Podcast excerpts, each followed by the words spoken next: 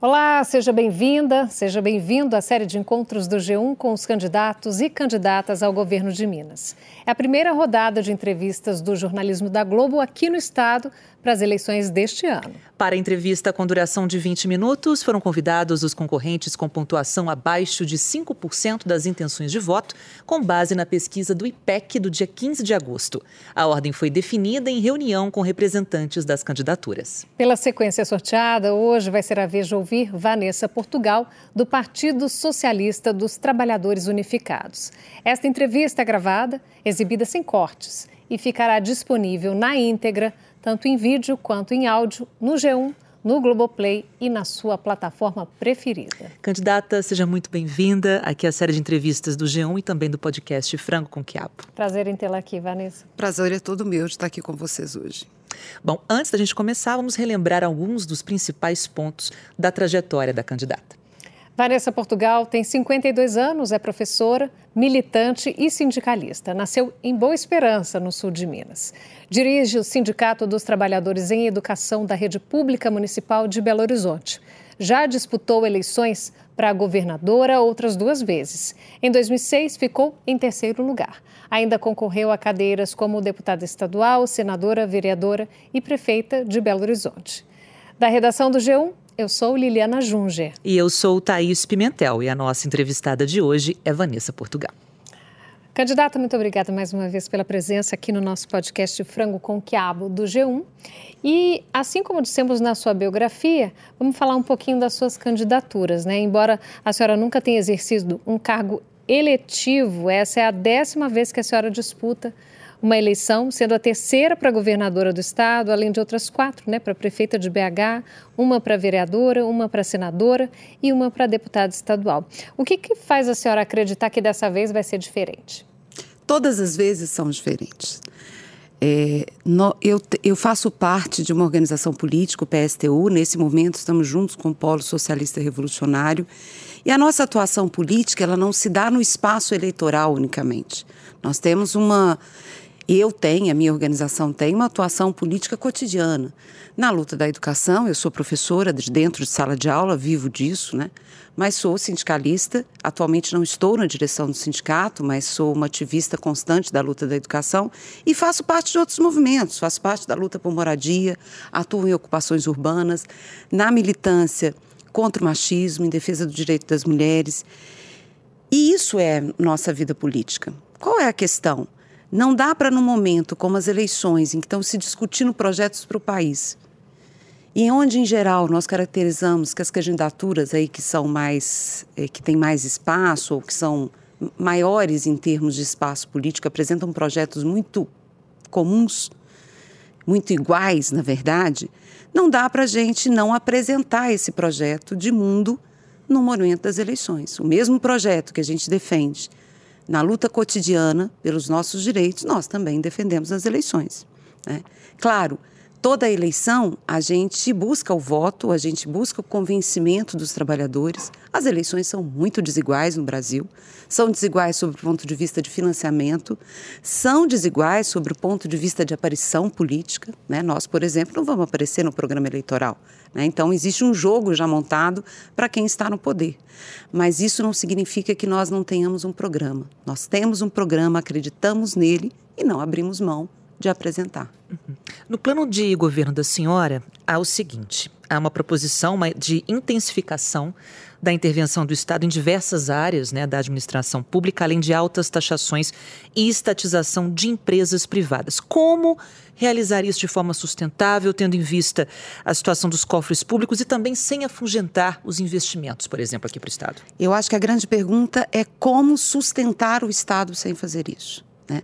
Primeiro, é bom só destacar que as altas taxações são para quem, na verdade, não paga imposto no país, que são as grandes empresas. Né? Minas Gerais é um estado bom para dar o exemplo nisso, porque tem dois ramos da economia muito fortes no estado, que é a mineração e o agronegócio, que exportam o produto básico, né? exportam o minério direto, exportam os grãos direto, que é o que a gente chama de commodity, e não paga imposto, porque tem uma lei, a Lei Candir, que isenta essas atividades econômicas de pagar imposto, de pagar o ICMS, por exemplo, que é o principal imposto do Estado. Então, eu sou uma professora pública. ganho muito mal e pago mais imposto do que as mineradoras. O que, que acontece? O lucro das mineradoras, o lucro da Vale, não das mineradoras, é maior anualmente que toda a arrecadação do Estado de Minas Gerais para explorar um produto que é patrimônio do povo mineiro. Esse, esse recurso, ele tinha que estar tá nas mãos do Estado. Para quê? Para que o Estado possa suprir as necessidades da população. O que eu acho inimaginável é a gente ter uma lista de propostas, né? Toda vez que se pergunta para os candidatos, vai fazer uma entrevista em Divinópolis. Pergunta lá, Vai terminar o hospital? Todo mundo fala que vai, porque quem vai falar que não vai terminar o hospital regional que está lá parado? Quando vai falar das estradas, né, em Juiz de Fora, na, na, na, ou na região do Triângulo, todo mundo diz que vai investir para melhorar as estradas. Todo mundo diz que vai investir para melhorar a educação. Vai coisa nenhuma. Porque se não houver uma inversão e se o Estado não tiver recursos, não vai investir nessas áreas. Por isso que a gente diz que, de fato, ou muda a ordem de prioridades ou a coisa não anda. É, espantar investimentos. Veja, é uma coisa interessante, né? Porque o Estado sempre deu privilégios. E nós estamos vivendo nas últimas décadas, no Brasil e em Minas Gerais, depois do período de redemocratização, inclusive, um processo de redução drástica da indústria. O percentual, o peso das commodities na, na, na economia aumentou no Brasil e em Minas. E as pessoas sempre, e os governantes sempre com medo de espantar os investidores, mas eles foram embora, mesmo recebendo todas as benesses. E aí, o que, que nós temos? Uma economia mais frágil, que gera menos emprego, né? porque tanto o agronegócio quanto a mineração gera menos emprego, empregos de pior qualidade, porque são empregos onde a pressão do trabalho, o adoecimento é muito maior e a remuneração é muito baixa. E temos uma situação em que é o Estado, um Estado extremamente rico, né? Tem, tivemos até no último período um pequeno crescimento do PIB, apesar de, claro, ter um. Mas esse, esse crescimento não significa nada para a população pobre trabalhadora. Ele fica concentrado na mão de alguns. Inclusive, a senhora citou aí a mineração. Vamos falar um pouquinho sobre isso, né? Sim. Porque a senhora e o seu partido são críticos ferrenhos, né? Essa atual atuação das mineradoras aqui no estado, assim como a senhora acabou de dizer, né? inclusive aos acordos relativos às tragédias de Mariana e Brumadinho. E a senhora e o seu partido propõem a estatização de toda a atividade minerária. Como vocês acreditam que seja possível resolver esses problemas dentro da competência do governo de Minas? Na verdade, a estatização é uma possibilidade dentro da competência do governo de Minas. A taxação de impostos é um pouco mais difícil, porque são leis federais. Mas é óbvio que um Estado como Minas tem poder de pressão e poder de luta e tem que se posicionar com relação a essa questão. Né? Um governador não pode simplesmente ignorar qual é a principal pauta de riqueza do Estado. A estatização é possível, porque o Estado pode, primeiro, é, determinar condições de, minera de mineração e criar empresas próprias que garantam que a mineração seja desenvolvida pelo Estado. Porque a mineração, a, o poder de minerar é uma concessão do Estado, né? é uma concessão estadual. E eu não digo que isso é fácil, tá? Porque eu não acho que seja. Mas qual que é a questão, gente? É, além daquilo que eu falei anteriormente, né, de que a riqueza produzida pela mineração ela tem que estar a serviço da população, a mineração tem que ser drasticamente reduzida no estado de Minas Gerais. Nós temos um estrangulamento ambiental visível. Os crimes de Mariana e de Brumadinho é a ponta de um iceberg. Nós temos vários, vários tragédias, crime, né? Eminentes, mas não é só isso. Existe um estrangulamento dos nossos mananciais de água. E hoje isso, olha, é, eu já concorri a várias eleições. A primeira vez foi em 2002, como vice-governadora. Dez anos atrás. Vinte? Vinte anos atrás. é. Desculpa. Há 20 anos atrás a gente falava isso quase que sozinhos. Hoje não. Hoje nenhum candidato, nem o mais à direita, nem o que recebe mais financiamento da mineradora tem coragem de falar abertamente que não precisa de um controle sobre a mineração. Porque está explícito, nós estamos vivendo o drama da Serra do Curral, gente. Não dá para tirar mais nenhuma pedra de minério da Serra do Curral. Acabou, estrangulou. Então, é, é, preciso um processo de privatização, de estatização da mineração. O Estado pode fazer isso, criando empresas próprias, determinando critérios para mineração que tem a ver com o controle do Estado. Agora, gente, toda vez que nós falamos de estatização, nós agregamos com um elemento que para nós é muito importante: quem controla as estatais. Porque também nós não somos a favor que as estatais virem casa da mãe Joana do presidente, do governador ou do presidente de plantão. Né? Nós também não concordamos que vira, vira um espaço de troca de favores e que seja tratada como empresa do quintal dos governantes. Então, é sim preciso que tenha conselhos democráticos, formado pelos trabalhadores das empresas e pelos trabalhadores que estão em volta das empresas, né, para que tenha o controle é, do funcionamento e da atuação das estatais. Bom, falando de servidores públicos, a senhora é servidora pública de Sim. carreira, né, na educação básica aqui em Belo Horizonte, em seu plano de governo propõe o pagamento do piso nacional do magistério aos trabalhadores em educação. Como que isso vai acontecer sem comprometer o caixa do Estado? Então, é por isso que todo programa de governo nosso começa discutindo que tem que mudar a relação do caixa do Estado. Tem que ser um Estado forte. Né? O Estado tem que arrecadar. O Estado não pode abrir mão de arrecadar. Ele tem que mudar as formas de arrecadação, porque hoje quem paga imposto no Brasil é o trabalhador. Né? O próprio ICMS que a gente falou aqui anteriormente. É, é o principal imposto de sustentação do Estado. Mas quem paga é o consumidor comum. Né? Então, o trabalhador, quanto menos ele ganha, mais imposto ele paga proporcionalmente, porque ele consome todo o seu salário. Então, é óbvio que a carga de impostos sobre os trabalhadores brasileiros em geral precisa ser reduzida. Mas o Estado não pode abrir mão das suas riquezas. E não é só através da taxação do lucro das empresas, não é só através disso, mas também através da manutenção de algumas empresas estatais, porque isso gera, isso faz com que a riqueza que é produzida coletivamente, né, gente? Porque é bom que as pessoas entendam a riqueza que nós temos no nosso estado, no nosso país, ela é produzida pelo conjunto dos trabalhadores que atuam ali. Não é o dono da empresa que a produz, é quem trabalha. Ela precisa ser usufruída coletivamente. Né? O Estado precisa ser mais forte, ele precisa arrecadar mais.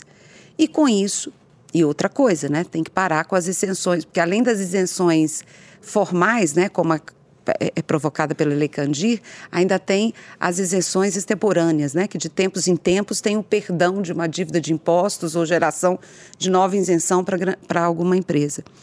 O Estado, então, precisa mudar a sua forma de arrecadação e tem que investir nas áreas essenciais para a população. Vejam bem, gente, o que nós estamos falando é de educação pública que precisa compensar anos e anos de uma defasagem educacional.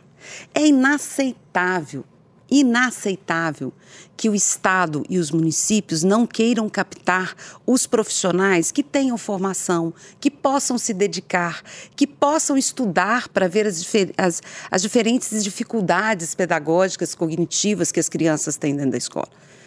E o que nós estamos falando é de um piso de R$ 3.800. Nós não estamos falando de um salário de 50, 30 mil reais. Né?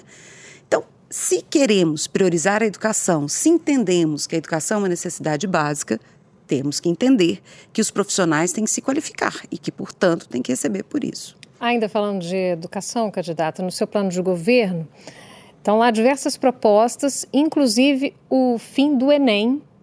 Né? A, temos ainda a descriminalização do aborto, das drogas, ampliação da faixa de isenção do imposto de renda e outras que não co competem ao governo estadual. De que forma seria possível cumprir esse tipo de proposição aqui no Estado? É, algumas não são possíveis. Na verdade, o nosso plano de governo, ele tem dois pontinhos. Um que ele diz o PSTU propõe e outro que o PSTU defende.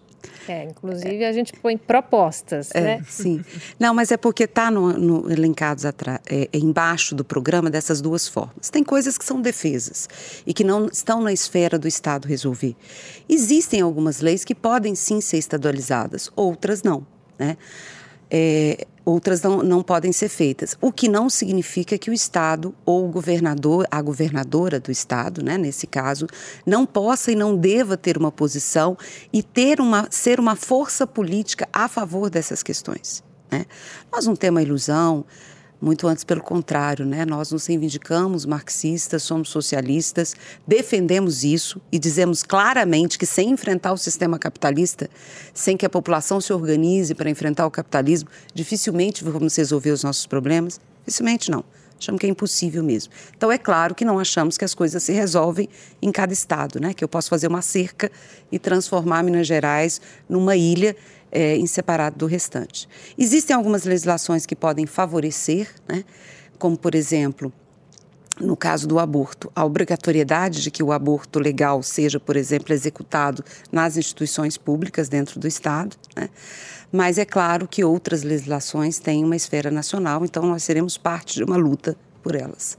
Bom, falando do diagnóstico agora temático, serviços de água e esgoto do governo federal. Uh, atualmente, né, cerca de 18% da população de Minas Gerais vive sem acesso à rede de esgoto, de acordo com esse diagnóstico.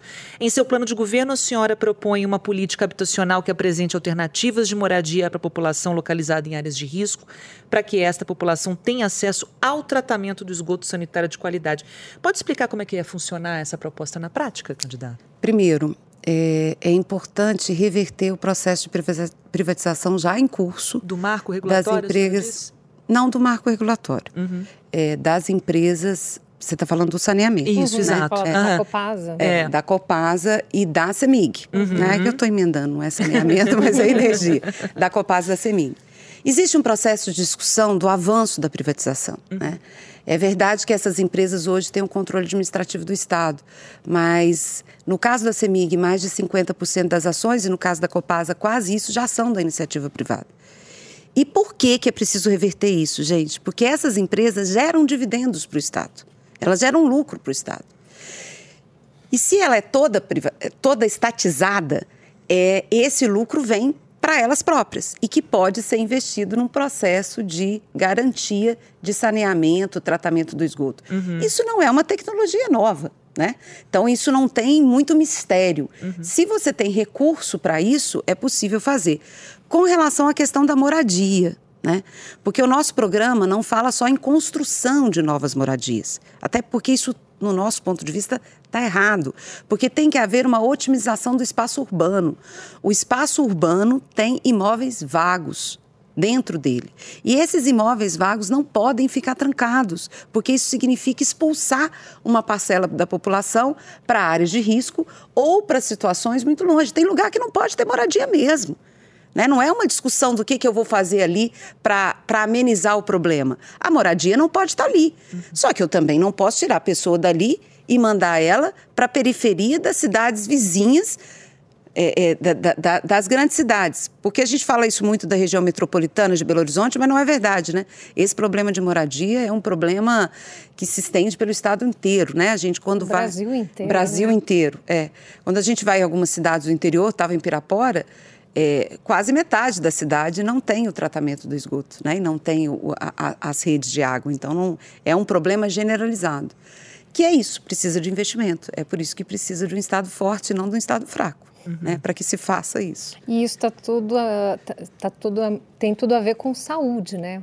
Claro. É, e aí a gente vai falar disso agora. Atualmente, cerca de 42,2% dos municípios mineiros contam com unidades do Centro de Atenção Psicossocial, mais conhecidos como CAPS, né? Uma média acima da nacional, que é de cerca de 30%. A proposta da senhora é ampliar o atendimento nesses centros e em outras unidades de atendimento para a saúde mental. De que forma a senhora pretende cumprir essa proposta, considerando as possíveis dificuldades de interiorizar esse tipo de atendimento? Volto a dizer, as dificuldades continuam sendo financeiras. Né? É, é como eu disse, o modelo do SUS, ele, inclusive nas diversas especificidades, sob o ponto de vista do modelo teórico, das elaborações dos profissionais, é muito avançado né, para atendimento de, das diversas áreas da saúde, inclusive da saúde mental. Qual é o problema? Você não tem o um atendimento completo e próximo da casa das pessoas. Né? Então, por exemplo, o cuidado do atendimento a, aos problemas mentais e aos problemas de dependência química, ele não pode ser feito distanciado da família. Ele tem que ser feito próximo da família da pessoa. Porque se nós somos contra o processo de internação, eu também não posso dizer não interna, mas abandona a família com o seu doente e ela tem que dar conta. O Estado tem que dar conta de fazer esse acompanhamento. E aí voltamos na velha balela. Sem recursos não vai fazer. Né? Porque não é um problema do modelo de concepção. Também tem que avançar nisso, lutar contra o preconceito, mas tem que ter financiamento. Uma proposta também do plano de governo da senhora para combater o desemprego é que a jornada diária uh, seria de seis horas para todos, né? Muito polêmico isso. Talvez seria o sonho de muitos brasileiros, inclusive, mas como colocar isso em prática? Colocando. Eu pergunto como não colocar em prática. Veja bem, gente, há um processo de mecanização crescente. Né? Quando a gente vai discutir o campo, há um processo de mecanização do campo, desemprego. Há um processo de aumento de tecnologia nas fábricas, desemprego. Nós temos que escolher. Ou reduz a jornada de trabalho e as pessoas ficam empregadas, ou nós vamos conviver com desemprego, não tem saída. E aí tem que reduzir o lucro. Porque, veja, nós tivemos na pandemia um empobrecimento de grande parte da população e novos bilionários e uma maior concentração do lucro. Então é possível fazer. É possível fazer desde que a gente parta do princípio que tem que atacar quem está lucrando com a nossa miséria. Candidato, nosso tempo já está chegando ao fim. Vou pedir para a senhora fazer as suas considerações finais. Olha, gente, nós queremos fazer um chamado ao conjunto dos trabalhadores. Nós estamos vivendo à beira da barbárie e à beira de um caos social. À beira não, nós já estamos vivendo um caos social. E é muito importante que o conjunto dos trabalhadores se organizem e lutem porque não dá para a gente ficar calado esperando que nos matem. Né? Então, essa é a nossa proposta: unidade, luta para enfrentar uma sociedade capitalista que está nos matando. Candidata, muito obrigada pela sua participação aqui conosco. Muito obrigada, é um prazer tê-la aqui. Eu que agradeço mais uma vez. Termina aqui mais uma entrevista da série especial do podcast Frango com Quiabo com os candidatos e candidatas ao governo do Estado. É a nossa contribuição para o debate de propostas e ideias, sempre com o objetivo de informar bem o eleitor. A íntegra da conversa de hoje fica disponível no G1, no Globoplay e na sua plataforma de áudio preferida. Os créditos para a equipe deste trabalho são coordenação de conteúdo, Leonardo Medina. Pesquisa, Cíntia Neves, Patrícia Fiuza, Denner Alano, Rodrigo Salgado e Fernanda Torquato. Sonoplasta, Breno Amorim. Diretor de imagem, Lincoln Dias. A editora-chefe do G1 é Cláudia Croaitor. E o diretor do G1 é o Renato Franzini. Chefe de redação, Virgílio Gruppi. Diretor regional, Marcelo Moreira. A direção de jornalismo da Globo é de Ricardo Vilela. E o diretor responsável é o Ali Camel. Até a próxima. Até a próxima.